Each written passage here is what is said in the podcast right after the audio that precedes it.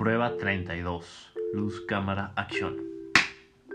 Hola a todos y bienvenidos al segundo episodio de Somos Cuatro. Antes que nada, en nombre de Roberto, Damián, Joel y su servidor Mau, les agradecemos a todas las personas que nos han estado compartiendo y nos han estado escuchando, nos han estado apoyando y motivando a seguir haciendo esto. En verdad que lo agradecemos muchísimo y, y de verdad no se van a arrepentir. El episodio pasado, Joel y yo platicamos, eh, echamos una cotorriza de temas un tanto pendejos, pero la intención era hacerlos pasar un buen rato. Y el día de hoy venimos con... Venimos a hablar con ustedes acerca de un tema, de temas que, que son más serios.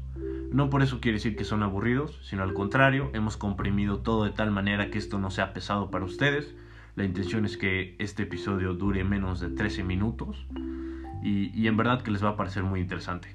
Joel les va, va a hablar, va a reflexionar acerca de la importancia del cine y yo voy a hablar acerca del gran bostezo de Octavio Paz y por qué creo que es importante eh, saber de esto que hablaba el, el gran poeta y pensador mexicano actualmente.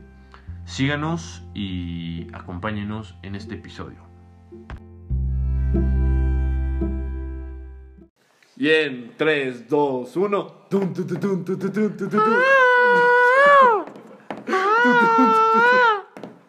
El 24 de marzo de 1994 publicaba el periódico semanal El País un artículo escrito por Octavio Paz titulado eh, La pantalla, eh, la, el altar y la plaza.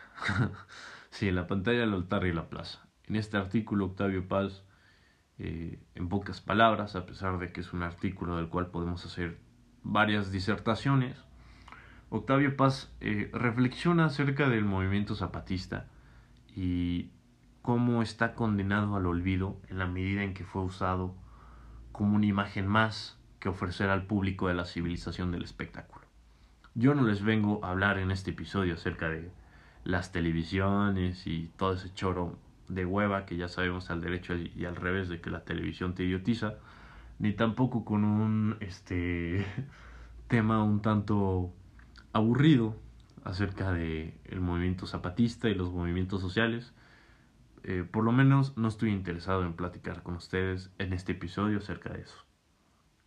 Sin embargo, quiero recuperar algo que él llama el gran bostezo y platicar con ustedes y por qué creo que es importante tener presente el gran bostezo en la actualidad. Bueno, la pregunta es, ¿qué es el gran bostezo? Y para esto voy a citar a Octavio Paz textualmente este artículo y escribe de esta manera. Desde hace ya más de 30 años vivimos en lo que un escritor francés ha llamado la sociedad del espectáculo. Paréntesis aquí, hace referencia a un escritor francés que como no quiero pronunciar para que no me estén chingando con que lo pronuncie mal, lo vamos a escuchar de Google Translate. Guy Debord. Se escribe Guy Debord, pero se pronuncia como lo acaba de pronunciar Google Translate. Y bueno, es un libro en el que hace una crítica a la sociedad consumista capitalista y retoma ciertos puntos acerca del fetichismo de la mercancía de Marx, pero eso es otro tema más aburrido. Continuamos. En el mundo del espectáculo, dice Octavio Paz, las cosas pasan como en el mundo real y al mismo tiempo pasan de otra manera, en el que el tiempo y el espacio mágico de la representación son de aquí y son de allá. Los antiguos tenían visiones, nosotros tenemos a la televisión. Pero la civilización del espectáculo es cruel. Los espectadores no tienen memoria, por esto tampoco tienen verdadera conciencia. Viven prendidos a la novedad, y no importa cuál sea con tal de que sea nueva. Olvidan pronto y pasan sin pestañear de las escenas de muerte y destrucción de la guerra del Golfo Pérsico a las curvas, contorsiones y trémolos de Madonna y de Michael Jackson. Los comandantes y los obispos están llamados a sufrir la misma suerte. También a ellos les aguarda el gran bostezo, anónimo y universal, que es el apocalipsis y el juicio final de la sociedad del espectáculo. Básicamente lo que decía Octavio Paz era que las personas de, de en aquel entonces, 1994, aquellos espectadores de la televisión, aquellos televidentes, pasaban de imágenes grotescas, brutales como lo es la guerra, a imágenes sin importancia eh, y superficiales como lo es Madonna y Michael Jackson, más allá de si te gusta Michael Jackson o no, hay que decirlo, los pasos de, baile de Madonna carecen de importancia, son pendejos, no nos sirven para nada.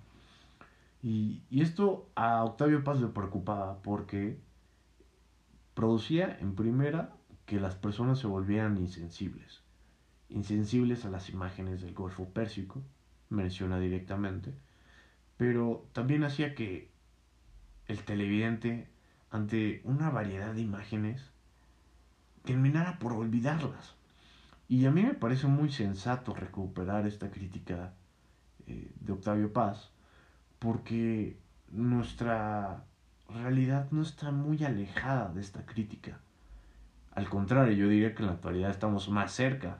A Octavio Paz no le, no le tocó vivir en tiempos de Twitter, ni en, ni en tiempos de Facebook, pero, pero acertó totalmente.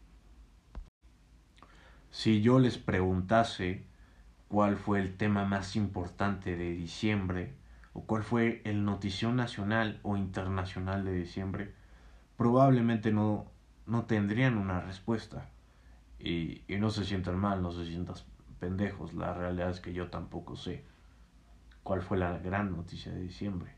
Si me preguntan la de enero, eh, podría responderles porque antes de este podcast me hice esa pregunta. Y, bueno, recapitulando, enero, eh, la gran noticia fue primero la disque tercera guerra mundial que se va a desatar gracias a Donald Trump y el conflicto con Irán. Después de ahí creo que pasamos, si no mal recuerdo, a la noticia de los incendios en Australia y de los canguritos muriéndose, a la isla de Holbox y de la isla de Holbox al avión presidencial y del avión presidencial a los Óscares y de los Óscares al coronavirus. No sé, no puedo armar un hilo completamente, pero, pero bueno, ante esto queda clarísimo. Eh, pasamos de un tema serio, de un tema grave, como lo fue la disque noticia de la Tercera Guerra Mundial, que no, no fue una Tercera Guerra Mundial, al día de hoy no hay una Tercera Guerra Mundial, pero sin embargo fue un conflicto serio, involucraba eh, un conflicto bélico entre dos naciones, pasamos de eso a los Óscares. Y los Óscares carecen de relevancia, otra vez, son temas de discusión pendeja. Pero que a la gente, y, y me incluyo, nos, nos atrae de alguna manera. Y, y de nuevo, eh, Octavio Paz tiene razón cuando esto nos hace insensibles. Y, yo creo que la máxima prueba de esto fue, fueron los memes. Es decir, la, Tercera Guerra Mundial hipotética o no, el conflicto bélico entre Irán y Estados Unidos eh, es un tema que nos debería de erizar la piel por por el simple hecho de que son guerras en las cuales muchísimas personas mueren. Y sin embargo, eh, esta noticia se convirtió en, alguna especie de, de ¿no? producto que podría ser vendido por medio de la risa, por medio del meme, por medio del, del mame incontrolable, incontrolable. Entonces, creo que ahí está demostrada la tesis de que nos volvemos insensibles. Ya en un segundo episodio eh, olvidamos, y es cierto, hoy en día ya olvidamos el conflicto entre Irán y, eh, Estados Unidos. Y el día de hoy, eh, 3 de febrero, creo que el tema principal que se está hablando es el avión presidencial y el coronavirus. Pero, el conflicto bélico entre Irán y Estados Unidos ya cambió de página, ya no nos importa y ya está muerto. Entonces, eh, ¿qué podemos hacer? Eh, es la pregunta, ¿qué podemos hacer ante una situación en la que tendemos a prestar atención a muchas cosas y a la vez olvidarnos paulatinamente de todas Y olvidarnos no en el sentido literal de que ya no nos acordemos de el incendio en Australia o de la isla de Holbox, sino de que ya no tiene una relevancia en nuestro presente. Y, y qué hacemos cuando así mismos, así mismo nos estamos volviendo insensibles. Y, y bueno, si ustedes buscan una, una respuesta directa, práctica, yo diría que hay que saber a qué le prestamos relevancia y a qué, y a qué no. O sea, a qué le brindamos relevancia, a qué le prestamos atención y a qué cosas, ¿no? Ustedes los invito a reflexionar, ustedes podrán tener alguna otra respuesta. Yo no soy Sócrates, yo no soy Aristóteles para, para decirles, pero creo que sí podemos cuidar eh, aquello a lo cual le brindamos atención y aquello a lo que no. Y bueno, me gustaría eh, finalizar este episodio con con el párrafo final del artículo Octavio Paz, en la cual él nos da una respuesta mucho más poética y, bueno, es simplemente fascinante, fenomenal Octavio Paz.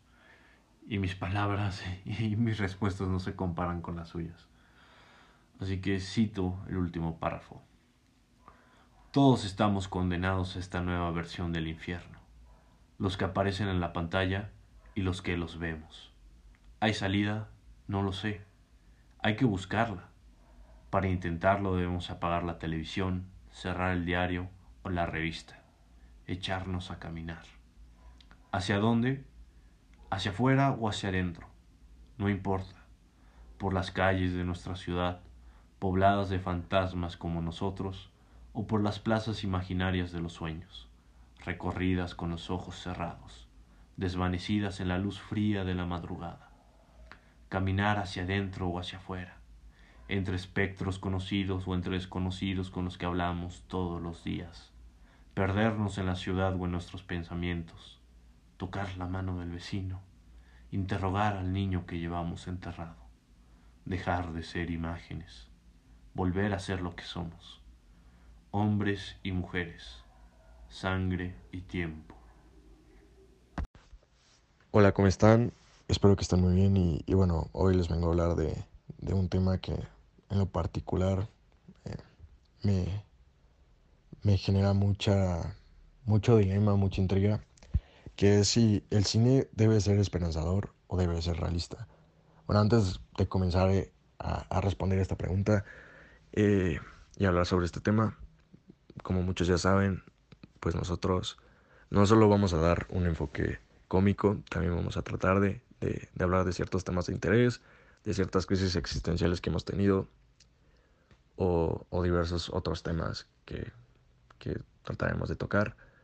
Como ya saben, pues no somos unos especialistas en el tema, solo hablamos lo, lo que pensamos y lo expresamos en este podcast. Así que, bueno, ya aclarando este, estos puntos, comenzaré. Bueno, me hice esta pregunta mientras miraba una película llamada Out Time y pues me surgió un gran dilema.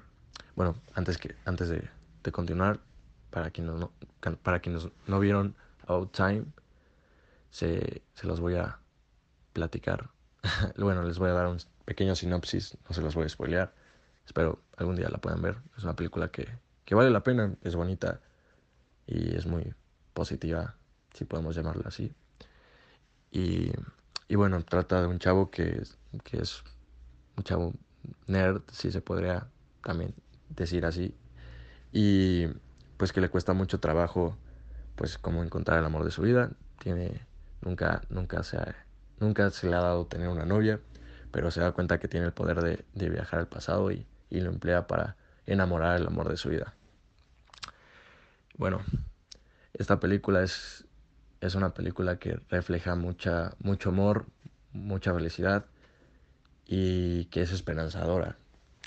Y bueno, esto me llevó a un gran dilema que es que hasta qué punto el cine puede influir al comportamiento de una persona, a, la sociedad, como lo ha hecho la literatura a través del tiempo, hablando de, la esperanza y que, que esta misma pudo llevar de una forma correcta, hablando de la literatura, a épocas donde pues habían crisis sociales, donde había guerra, donde la gente había perdido la esperanza y que a raíz de esto se, se consideraron generaciones y, muchas otras cosas que, que pues muchos escritores querían como darle un poco de esperanza a la gente, un poco de identidad.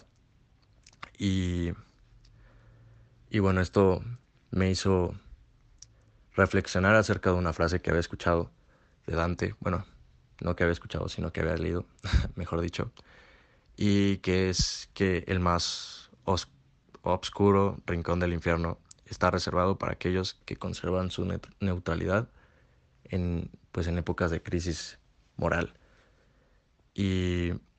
Y, bueno, interpretando esto, siento que el cine actual está como despertando un pensamiento radical en base a que pues está influenciando a las personas para llevar para llevarlas a una crisis absoluta. Y pues que incluso incluso pensemos ya soy inclusivo no ya que incluso pensemos que pues podamos estar hasta pues generarnos un tipo de estrés y pensar que podemos llegar hasta la tercera guerra mundial y, y pues en base a los hechos, a las noticias que hemos tenido últimamente, pues, pues que, ha generado como un estrés social muy importante.